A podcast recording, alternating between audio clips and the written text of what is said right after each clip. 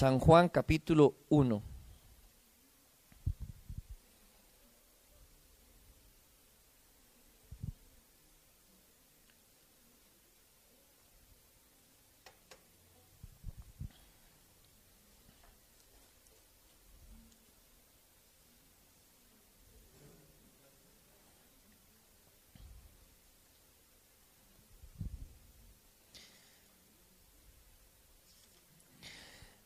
Vamos a, orar, acompáñame a orar.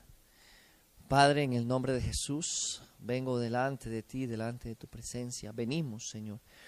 Padre, unánime, Señor, dedicando este tiempo a ti, Señor, como fue la oración, como fueron las alabanzas, las adoraciones, como fueron, Señor, nuestro este tiempo que acabamos de vivir. Padre, de la misma forma, dedicamos este tiempo a ti porque dice tu palabra que donde hay dos o tres reunidos en tu nombre, tú ahí estás. Yo soy seguro, Dios, que tú estás aquí, Padre. Y dedicamos este tiempo para que, para que nos puedas hablar, para que hables a mi vida y a la vida de la iglesia, para que nos hables a través, Señor, de tu palabra con tu presencia, Dios. Y que hoy sea un día, Señor, en el que podamos ser, Padre, edificados a través de ella, alimentados por ti, Señor. Te lo pido todo, Señor, en el nombre de Jesús. Amén y amén. Bueno, hermanos, vamos a seguir compartiendo el tema, un tema que el pastor les ha venido eh, predicando, enseñando, exponiendo la palabra del Señor, y una interrogante muy interesante, ¿por qué necesitamos a Jesús? ¿Por qué necesito a Jesús? Y es, un es una pregunta muy, muy interesante porque a través de la historia Jesús se convierte en una, en una figura muy importante, religiosamente y también científicamente, incluso hasta políticamente, porque muchos países cuando empezaron sus, sus inicios, empezaron con principios cristianos, con mandamientos que habían en la Biblia. Entonces Jesús es una figura muy importante. Si usted lo ve, es el hombre más famoso que ha pisado la tierra, eh, la Biblia, ese libro que yo lo he compartido con ustedes en otra ocasión, creo es el libro que se ha traducido en más idiomas y el que siempre de todos los años es el que más se vende. Jesús es la división del tiempo, científicamente hablando, ¿verdad? Es antes de Cristo y después de Cristo. Entonces es una persona importante, aún así el que no crea que es hijo de Dios, ¿verdad? Nosotros determinamos y creemos que Él es el hijo de Dios pero hay personas, ah, la persona, perdón, que no lo quiere ver como hijo de Dios, tiene que reconocer que tuvo una influencia extraordinaria sobre la tierra. ¿Verdad? Aunque, aunque el ateo mismo diga, yo no creo en eso, ni, ni creo en esa historia, ni nada, tiene que reconocer que el nombre de Jesús marcó, ese hombre que caminó en la tierra, marcó en muchas formas y en muchas maneras este tiempo y este mundo. Y hoy miles de personas se reúnen en las iglesias, acá lo hacemos nosotros, miles lo han hecho en la mañana en este país, miles lo están haciendo en esta misma hora con nosotros, más miles lo hicieron alrededor del mundo y todos nos hemos reunido a través y para este nombre de Jesús. Es muy, muy impactante lo que provoca Jesús todas las semanas y todos los domingos, a pesar de que Él estuvo aquí en esa tierra más, hace más de dos mil años. Sus palabras siguen retumbando, sus enseñanzas siguen haciendo eco en todos los extremos de la tierra. Y ahora mismo hay gente, hermano y hermana, que está arriesgando su vida, predicando el Evangelio en países donde, donde pueden ser llevado presos y pueden incluso morir, pero están ahí entregando su vida por Jesús. Entonces veamos lo importante que es Cristo, lo importante que es el Señor. Y ahora nos hacemos esa pregunta, ¿por qué yo le necesito? ¿Por qué el mundo necesita? ¿Por qué el hombre? Y cuando me refiero al mundo, no me refiero necesariamente a las montañas, y los mares, el mundo eh, son las personas y los que habitamos en él, porque el mundo necesita de Jesús. Entonces quiero que me acompañe en el Evangelio de San Juan, capítulo 1.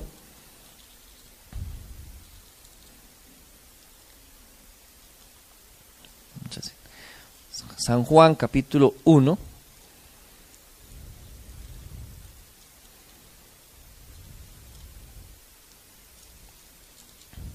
Versículo 1. Un amén si lo tienen. Dice así. En el principio era el verbo y el verbo era con Dios y el verbo era Dios. Este era en el principio con Dios. Todas las cosas por Él fueron hechas y sin Él nada de lo que ha sido hecho fue hecho. En Él estaba la vida y la vida era la luz de los hombres. Versículo 5. La luz en las tinieblas resplandece y las tinieblas no prevalecieron contra ella.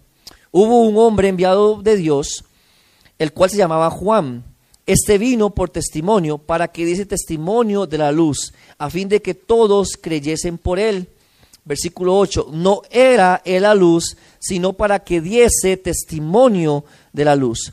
Aquella luz verdadera que alumbra a todo hombre venía a este mundo.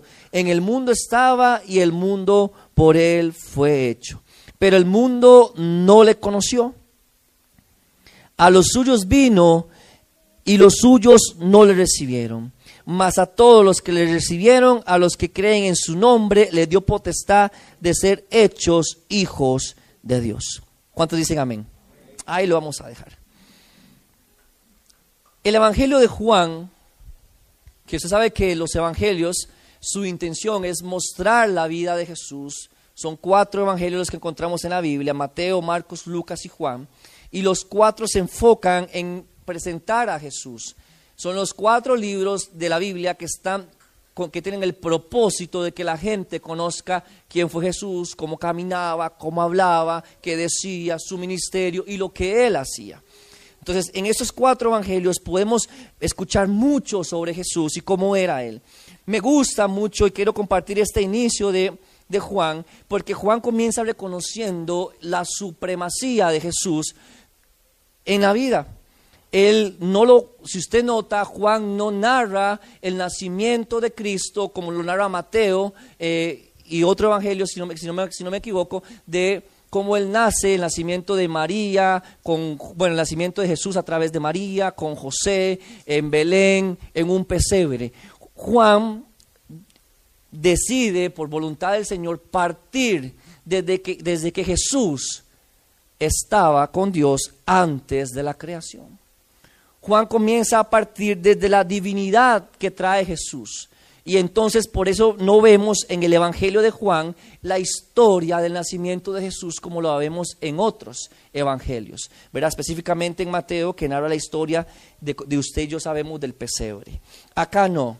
Acá le quieren acá Juan se enfoca en darle un enfoque más divino al Señor y lo dice, en el principio era el verbo, en el principio ya existía Él, estaba con Dios, Él era Dios y Él tomó la decisión de venir por nosotros. Eso es lo que Juan está diciendo. Y no que los otros evangelios estén mal. No, no, no. Está súper bien. Son enfoques diferentes. Es lo que estoy dando a entender. No es que Mateo no haya tenido que ser así. Son, eran sus discípulos y tomaron hacerlo así por, por voluntad del Señor.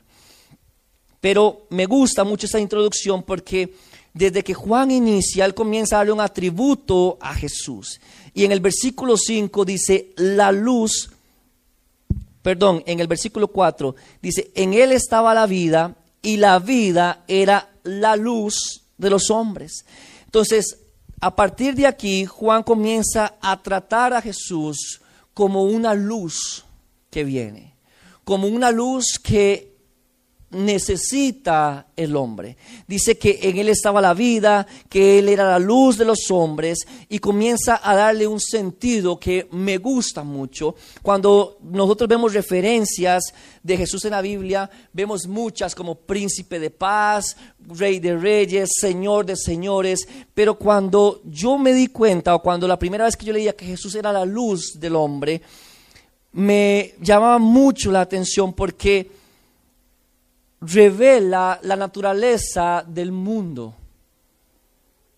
Y cuando me refiero al mundo, como dije al principio, me refiero a las personas en él. Jesús vino a ser la luz nuestra porque el mundo está en tinieblas. Jesús vino a ser la, la, luz nuestra porque la maldad que había en el mundo había oscurecido el entendimiento y el corazón del hombre. Jesús tiene que ser luz en nuestra vida porque el mundo como tal, cuando se guía bajo sus deseos y bajo sus pasiones, se llena de tinieblas. El hombre cuando vive bajo sus deseos, las tinieblas lo inundan. Y antes de que Él viniera, el hombre el mundo en el que Él vino, incluso ahora, abunda el pecado, abunda la maldad, abunda los malos pensamientos, abunda las malas, las malas intenciones y eso trae oscuridad al hombre y a la mujer. Pero cuando Juan narra el nacimiento de Jesús, dice, dice Juan, iba a venir o vino la luz que tanto nosotros necesitábamos. Vino la luz vino la luz que iba a resplandecer sobre las tinieblas y esa luz nos iba a librar. Sin Jesús, hermano y hermana, usted y yo estamos en tinieblas. El hombre por naturaleza andaba descarriado y no sabía para dónde iba por la oscuridad que el mundo pone en él.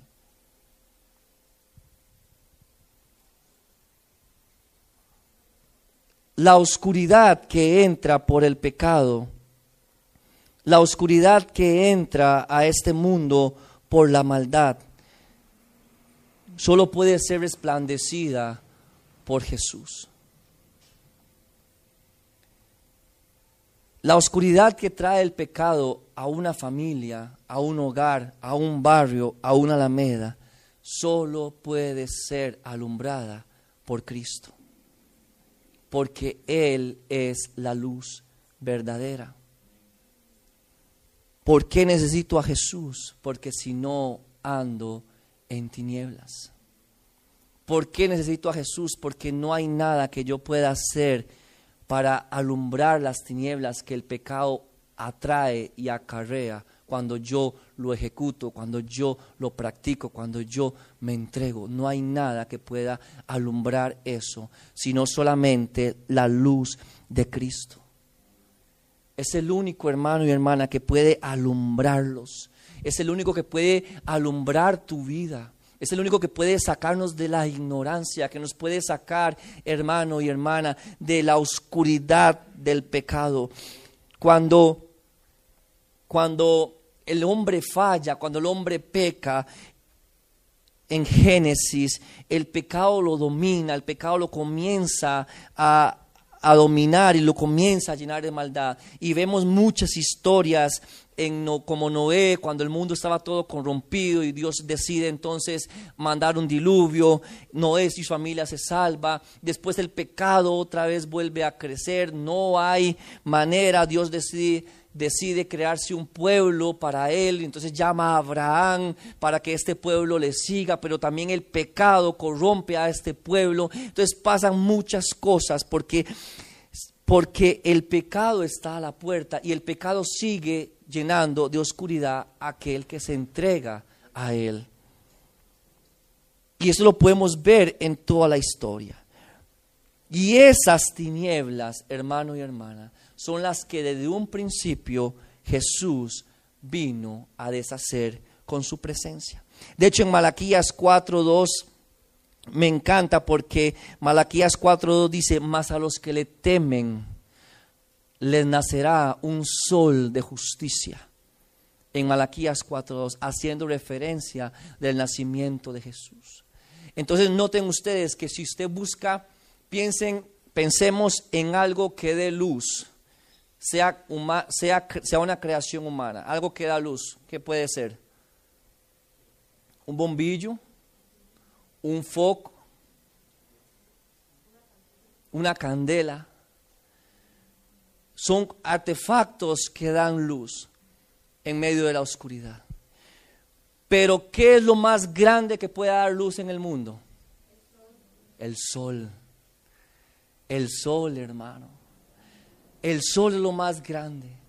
Entonces cuando Dios ve la oscuridad que ha hecho que generaciones se pierdan, cuando Dios ve que el pecado ha provocado tanta maldad en el mundo y ha hecho que familias enteras se pierdan, no mandó una candela, No encendió un bombillo, sino Dios dice, yo les voy a mandar un sol de justicia para que los alumbre y para que puedan salir del pecado y de la maldad. Un sol espiritual, hermano y hermana. Cristo es un sol espiritual y no hay tinieblas que Él no pueda alumbrar. Y no hay tinieblas que sean más grandes que este sol, sin importar cómo haya sido nuestro pasado, sin importar cómo haya sido nuestro caminar, sin importar cómo haya sido nuestra familia. Cuando nos acercamos a Él, encontramos un sol para alumbrarnos y darnos dirección. Ese sol, ese sol que prevalece contra las tinieblas. Dice que la luz resplandece y las tinieblas no prevalecieron contra ella. ¿Cuántos dicen amén? Porque Él es un sol, no es cualquier luz, hermano y hermana, es un sol de justicia que alumbra a aquel y aquella que se acerca a Él. ¿Se puede usted imaginar vivir sin sol en una, en una vida natural? No pudiéramos vivir sin sol. Hermano y hermana, no podemos vivir sin Cristo. Él es el sol que necesitamos que alumbre nuestra vida. Quiero que vayamos a Juan capítulo 4.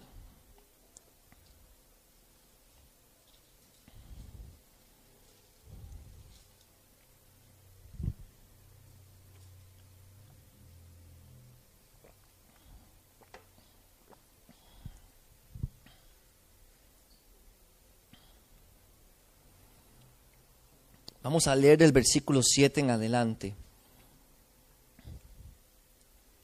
Dice así. Vino una mujer de Samaria a sacar agua y Jesús le dijo, dame de beber, pues sus discípulos habían ido a la ciudad a comprar de comer. La mujer samaritana le dijo, ¿cómo tú siendo judío, perdón, me pides a mí de beber, que soy mujer samaritana? Porque judíos y samaritanos no se tratan entre sí. Respondió Jesús y le dijo, si conocieres el don de Dios y quién es el que te dice, dame de beber, tú le pedirías y él te daría agua viva. La mujer le dijo, Señor, no tienes con qué sacarla y el pozo es hondo.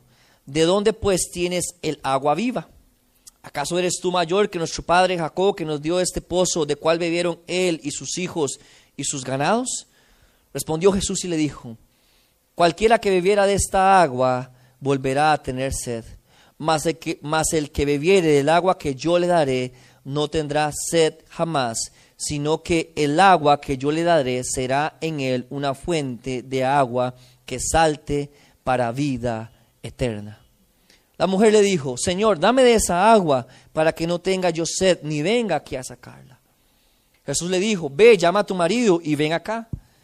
Respondió la mujer y dijo, no tengo marido. Jesús le dijo, bien has dicho, no tengo marido, porque cinco maridos has tenido y el que ahora tienes no es tu marido. Esto has dicho con verdad, le dijo la mujer, Señor, me parece que tú eres profeta. Dejémoslo ahí en el versículo 19. Esta, esta conversación que Jesús tiene es una de las conversaciones que más disfruto yo cuando, cuando leo el Evangelio de Juan. Porque Jesús era un hombre que cuando nosotros leemos los Evangelios damos cuenta que él aprovechaba las situaciones para comunicar un mensaje. Jesús no andaba perdiendo el tiempo en la tierra. Jesús andaba estableciendo su reino, dando buenas nuevas de salvación.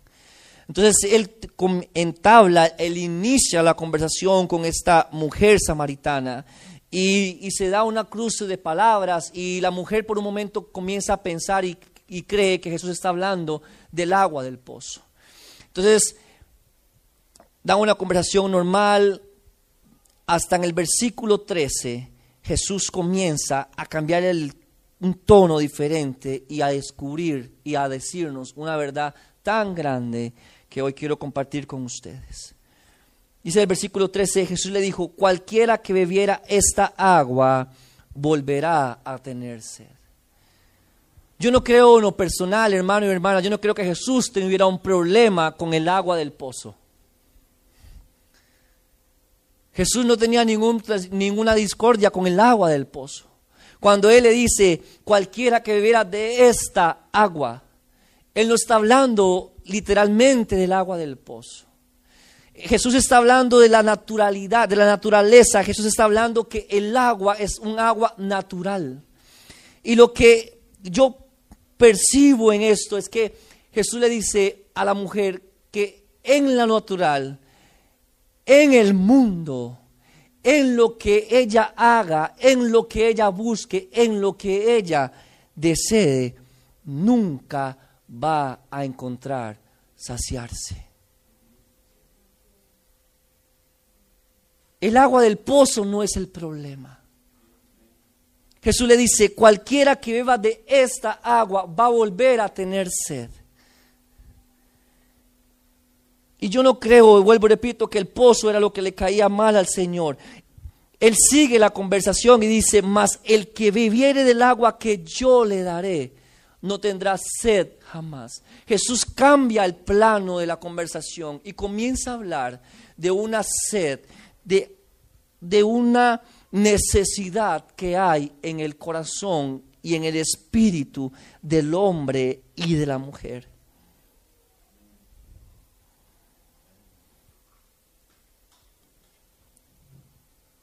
Y la mujer le dice, dame de esta agua para que no tenga que venir acá a traerla.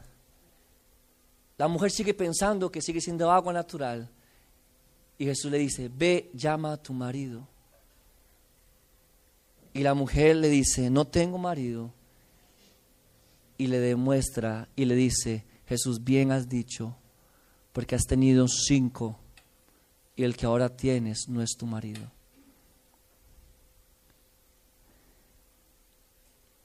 ¿Cómo había esta mujer había tratado de llenar su sed?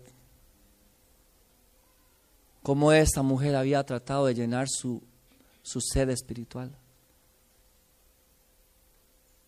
¿Cuál había sido la forma en que esta mujer había tratado de llenar ese vacío en su corazón? Dice Jesús, has tenido cinco maridos. Y el que ahora tienes no lo es. Esa agua nunca te va a saciar. Ese estilo de vida nunca te va a saciar. Eso que el mundo te ofrece, eso natural, nunca te va a saciar. Hasta que pruebes del agua que yo te doy. Sabe, hermano y hermana, el mundo corre desesperadamente para tratar de llenar su sed. El mundo corre desesperadamente para intentar llenar un vacío en su corazón, que no lo puede llenar nada en la tierra, que no lo puede llenar nada en este mundo. Hay gente que ha querido encontrar ese vacío, llenarlo con drogas, llenarlo con vicios, llenarlo con placeres del mundo llenarlos con relaciones, con logros, con metas. Pero Jesús dice, cualquiera que beba de esas aguas o de esa agua va a volver a tener sed. Cualquiera, sean logros, sean metas, sean matrimonios, sean relaciones, sean drogas, sea el sexo ilícito, sea lo que sea sean las modas, cualquiera que pruebe esa agua, dice Jesús, va a volver a tener sed.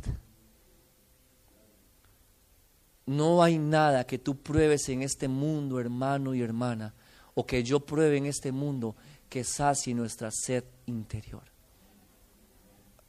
Y Jesús le dijo, si pruebas de mi agua, si me pruebas a mí, del agua que yo te puedo dar. Ahora sí, yo te voy a saciar. Y no solo nos sacia, hermano y hermana, sino dice que de nuestro interior van a correr ríos de agua viva. ¿Por qué necesitamos a Jesús? ¿Por qué lo necesitamos? Hermano, no hay nada en esta tierra, en este mundo, que pueda satisfacer tu sed espiritual solamente el agua que Cristo da. solo el agua que Jesús nos da.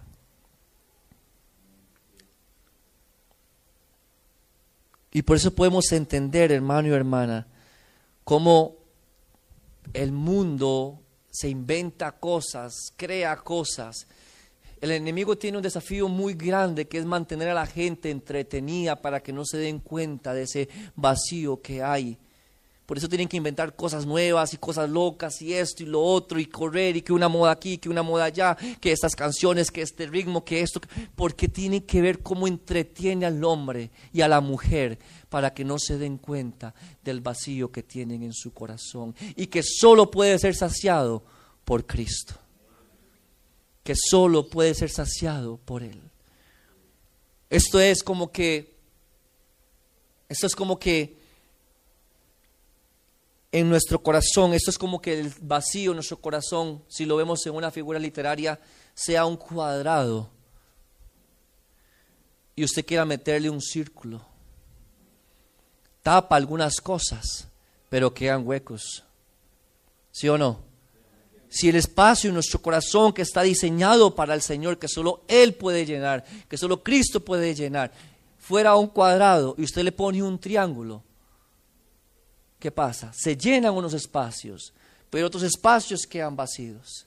Porque el único que puede saciar la sed del hombre y llenar el vacío que hay en el corazón del hombre se llama Jesús. Yo me imagino a Jesús decirle, si me probaras a mí, yo te saciaría. Si buscaras mi nombre, si me probaras a mí, yo podría saciarte. Yo podría saciarte. Ese era el mensaje que Jesús le da a esta mujer samaritana. Quiero que me acompañe ahí mismo en el Evangelio de Juan, el, el capítulo 14.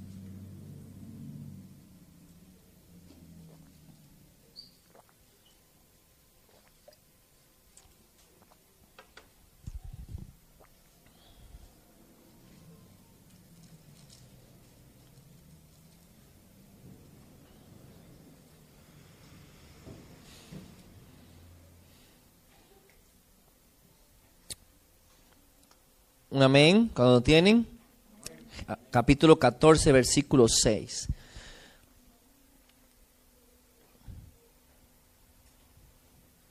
Vamos a leer desde el principio, mi hermano, del capítulo 1. Dice, no se turbe vuestro corazón.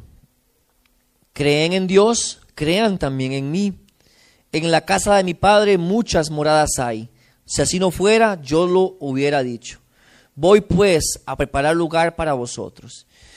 Y si me fuere y os preparare lugar, vendré otra vez y os tomaré a sí mismo para que donde yo estoy, vosotros también estéis.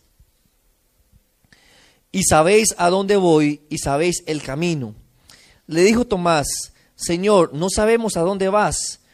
¿Cómo pues podemos saber el camino?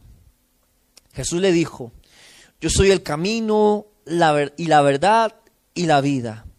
Nadie viene al Padre sino por mí.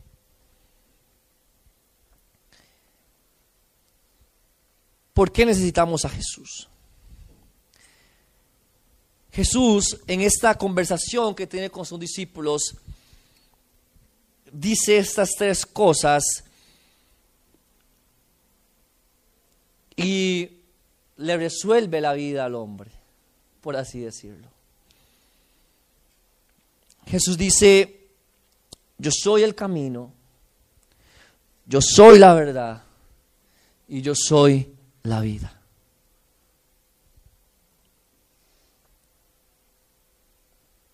Veamos lo contrario de estas cosas. Perdidos, engañados y muertos. ¿Por qué necesitamos a Jesús? Dice Jesús, antes de mí, antes de mí estaban perdidos. Yo soy el camino. No hay otro camino.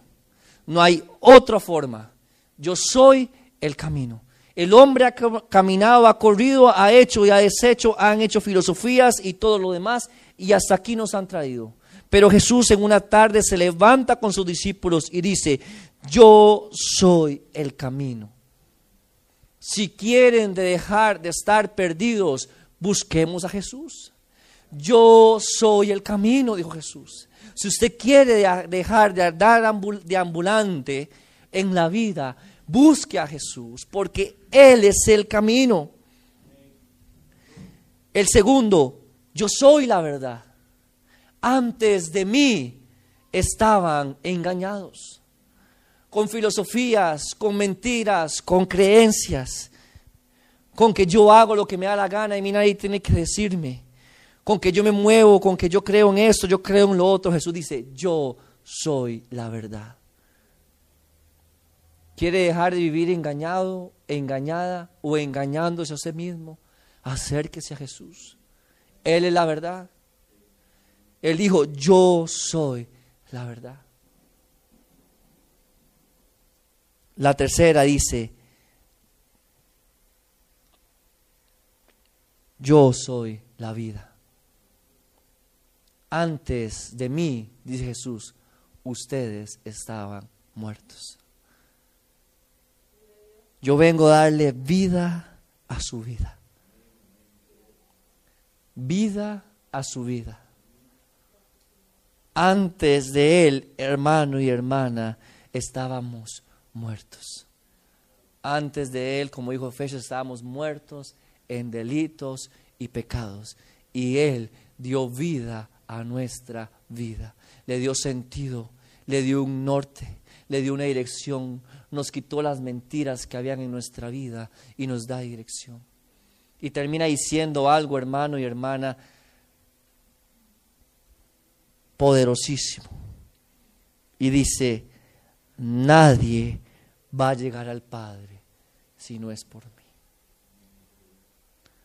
¿Por qué necesitamos a Jesús? Porque sin Él no vamos a llegar al Padre. No hay otra forma. No hay otro camino. No es viniendo a la iglesia solamente. No es asistiendo a cultos. No es cayendo de bien al pastor, hermano y hermana. No es cumplir un horario. Dijo Jesús, nadie va a llegar al Padre si no es por mí. Es la única persona, hermano y hermana, que nos puede llevar delante del Padre. No hay atajos, no hay caminos inventados por ahí. No hay gente que imagina que no hay talentos que basten o que sobren. No hay hermano y hermana un precio, un sacrificio a pagar para ver al Padre. El único que puede que usted y yo estemos delante del Padre se llama Jesús lo que más importa en este camino se llama Cristo. Lo que más importa en esta iglesia es Jesús. Lo más importante, hermano y hermana, que nosotros podemos conocer en esta tierra es a Él.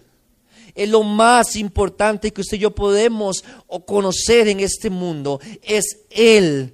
Es por Él, estamos para Él. Por eso a Él hay que darle la gloria, a Él hay que darle la honra, a Él siempre, siempre la alabanza. Porque no se trata, hermano y hermana, de lo que hacemos y de lo que hagamos y de los logros. Se trata de Jesús. ¿Por qué le necesitamos? Porque nadie va a llegar al Padre si no es por Él. No hay otro camino. Y sabe, hermano y hermana, y con, con mucho temor voy a decir esto. Pastor, también, hay hermanos, se puede, se puede venir a la iglesia y no tener una comunión con Jesús. Se puede, hermano y hermana, incluso servir y no tener una relación con Jesús. Y eso es lo más importante. A Él es el que necesitamos. No hay ningún pastor, no hay ningún hombre, no hay ningún edificio como estos. A que necesitamos es a Cristo. El que murió en una cruz fue Cristo. El que se levantó de los muertos fue Jesús. El que resucitó y venció el pecado se llama Jesús. El que nos da la libertad se llama Cristo.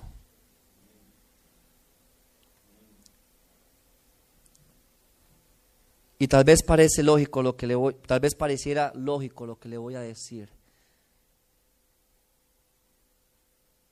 Pero se lo voy a decir con mucho amor, hermano.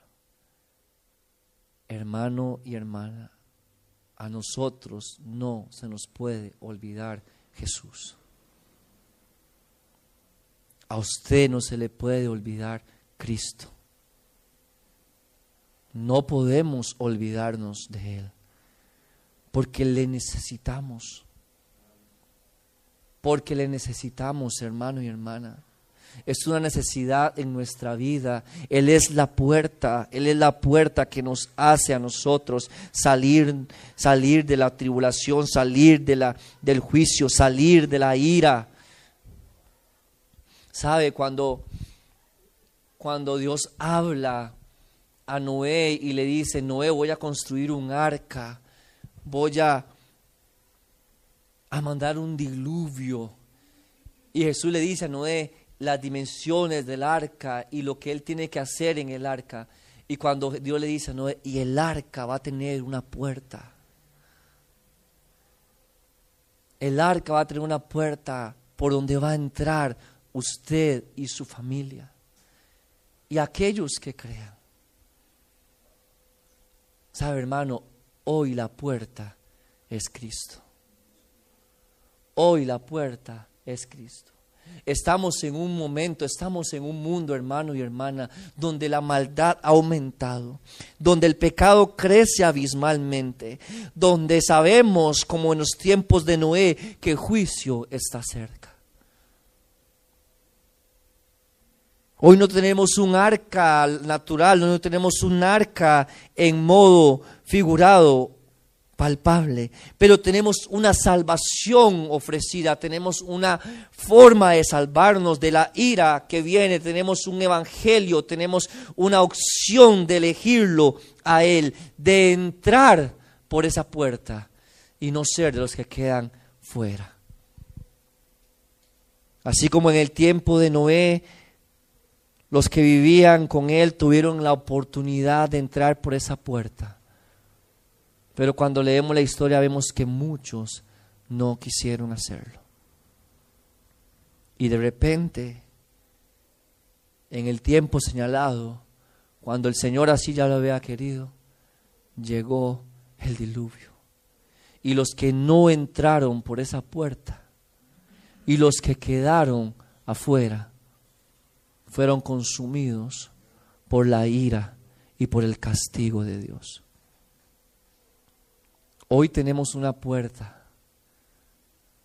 Hoy nuestra puerta se llama Jesús. Hoy nuestra puerta es Él. Hoy usted tiene que asegurarse, hermano y hermana, de entrar por esa puerta para gozar de la salvación, para gozar de la libertad, para gozar de la verdad, para gozar del camino, para gozar de la vida, para que estés saciado, para que estés saciada. Hoy Jesús es la respuesta que el mundo necesita. Hoy Jesús es la respuesta, es la luz que alumbra en medio de tantas y de tantas tinieblas. Es esa luz que alumbra con fuerza, con poder. Es esa luz que alumbra y que no hay tinieblas que puedan soportarle. No hay tinieblas, hermano y hermana, que puedan soportar esa luz gloriosa y fuerte de Cristo. ¿Por qué le necesitamos? Porque Él es el Hijo de Dios y es el único que nos puede dar el poder de ser llamados hijos de Dios. Es el único que puede que usted darnos el poder y la autoridad de llamarnos hijos de Dios. No hay otro camino. No hay otra verdad. No hay otra vida. No se trata, hermano y hermana, de agradar a la iglesia o de agradar al pastor. Y le decía al principio que tal vez parece lógico que se le olvide Jesús. Pero cuando leemos la palabra de Dios y vemos en las parábolas que Él habla a los fines de los tiempos,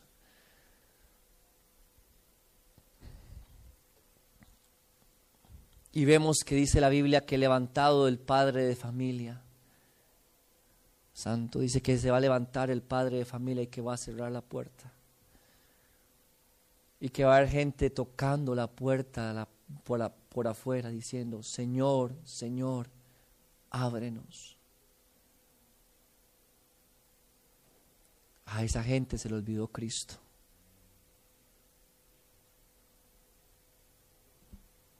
¿Sabe qué es lo que me dice a mí estas, estas personas que la Biblia habla de que van a estar al lado afuera de la puerta tocando y abriendo? Y lo he compartido en esta iglesia y lo vuelvo a compartir otra vez. Personas que creyeron que estaban haciendo las cosas bien y no era cierto.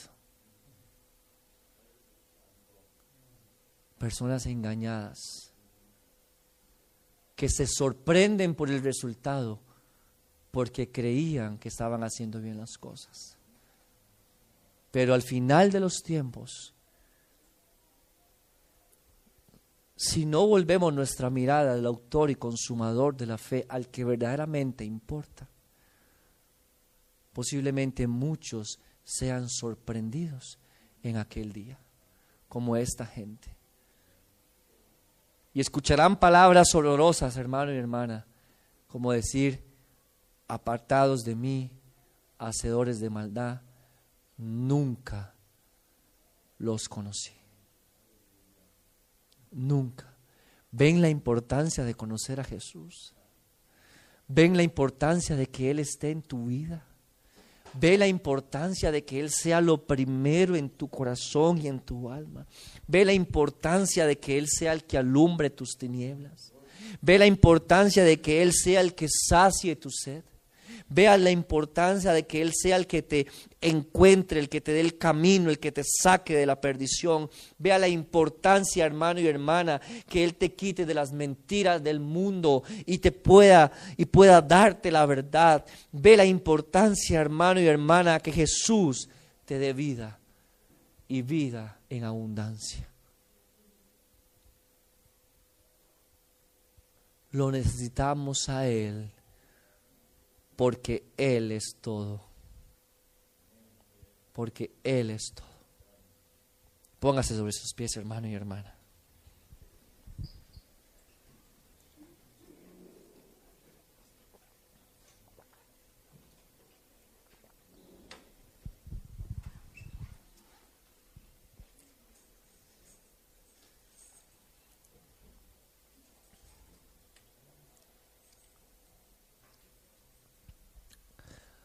Tal vez usted diga,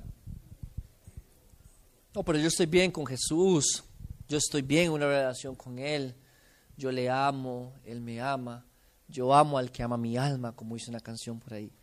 Y está bien, refuerza esa comunión con Dios, refuerza esa, comunión, con Cristo. Pero, pero si usted hoy siente que le está debiendo algo a Él, pero si usted siente que nos, le ha faltado interés por Él, pero si sentimos en esta tarde, ya casi noche, que nos ha faltado darle importancia a este hombre, darle una oportunidad para que se acerque a mí, darle una oportunidad para que Él haga en usted lo que nadie nadie, nadie puede hacer. O si usted ha sido de los que tal vez empezó una relación fuerte con Él, pero que tal vez con el afán del tiempo, con el afán del mundo, descuidamos esa relación con Él. Hoy es una linda tarde para, para retomarlo. Para retomarlo. Para decirle Jesús, sacia mi corazón. Sacia mi vida. He intentado llenar mi corazón con algunas cosas. Todavía no te he probado a ti de verdad.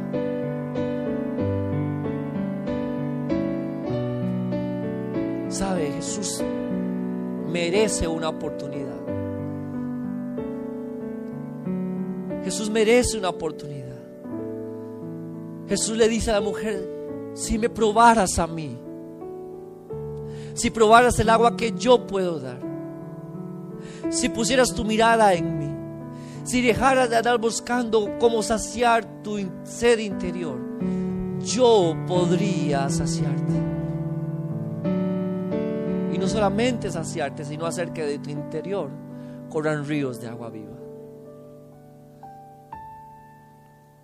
Hoy es una tarde, hermano y hermana, para recordar que Él es lo más importante. Y si hemos sido de los que empezamos una buena relación con Él, pero por muchas cosas la hemos descuidado, Él nos invita a retomar esa relación. Él nos invita a retomar nuevamente, hermano y hermana, la relación que una vez iniciamos, que tal vez la hemos dejado abandonada por X o, Y razones. Él nos invita para que le volvamos a dar ese primer lugar que tanto tanto merece.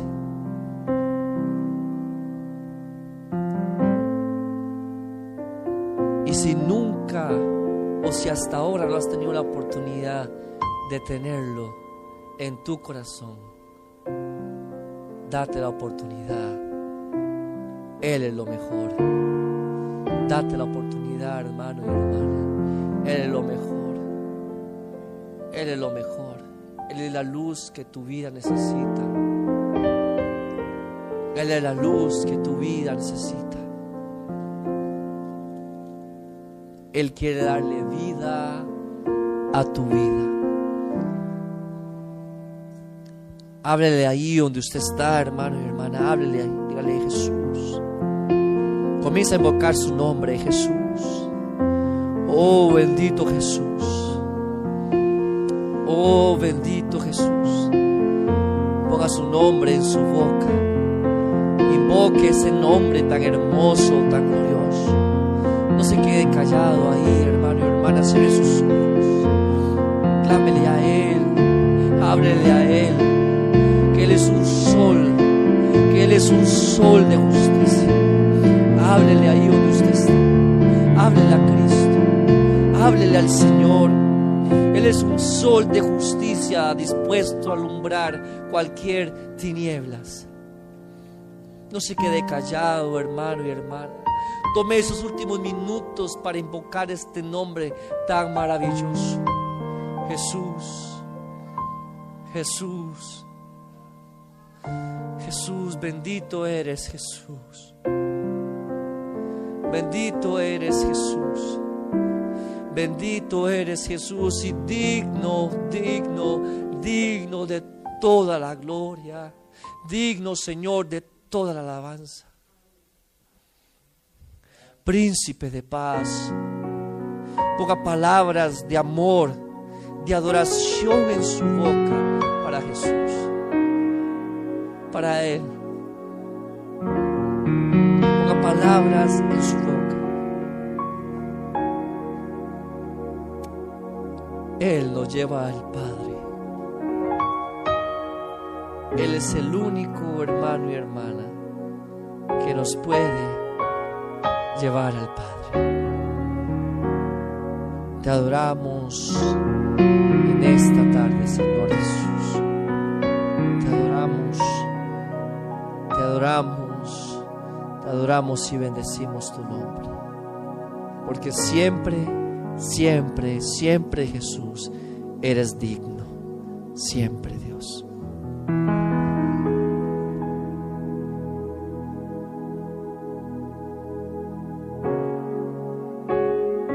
Necesito más que el alimento.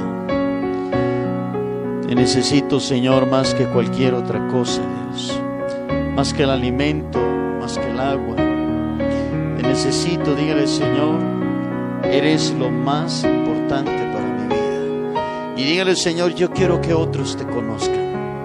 Yo quiero, Señor, que otros, otras personas te conozcan a ti. Aquellos que andan desubicados en un camino, aquellos que andan por esta vida sin rumbo, sin dirección, que te encuentren a ti que eres el camino, que te encuentren a ti, Señor, que eres la verdad, que te encuentren a ti, Señor, que eres la vida, Señor, que te encuentren a ti, Señor, el único que nos puede llevar al Padre, el único que nos puede dar salvación. Tú eres la vid verdadera. Señor, yo quiero que otras personas te conozcan a ti, Señor. Quiero que otros vengan a tus pies, Señor. Dile, Señor, te adoramos y te exaltamos. Gracias por tu palabra. En el nombre de Jesús. Gracias, Señor. Amén y amén. Quiero invitarles a tomar asiento, por favor.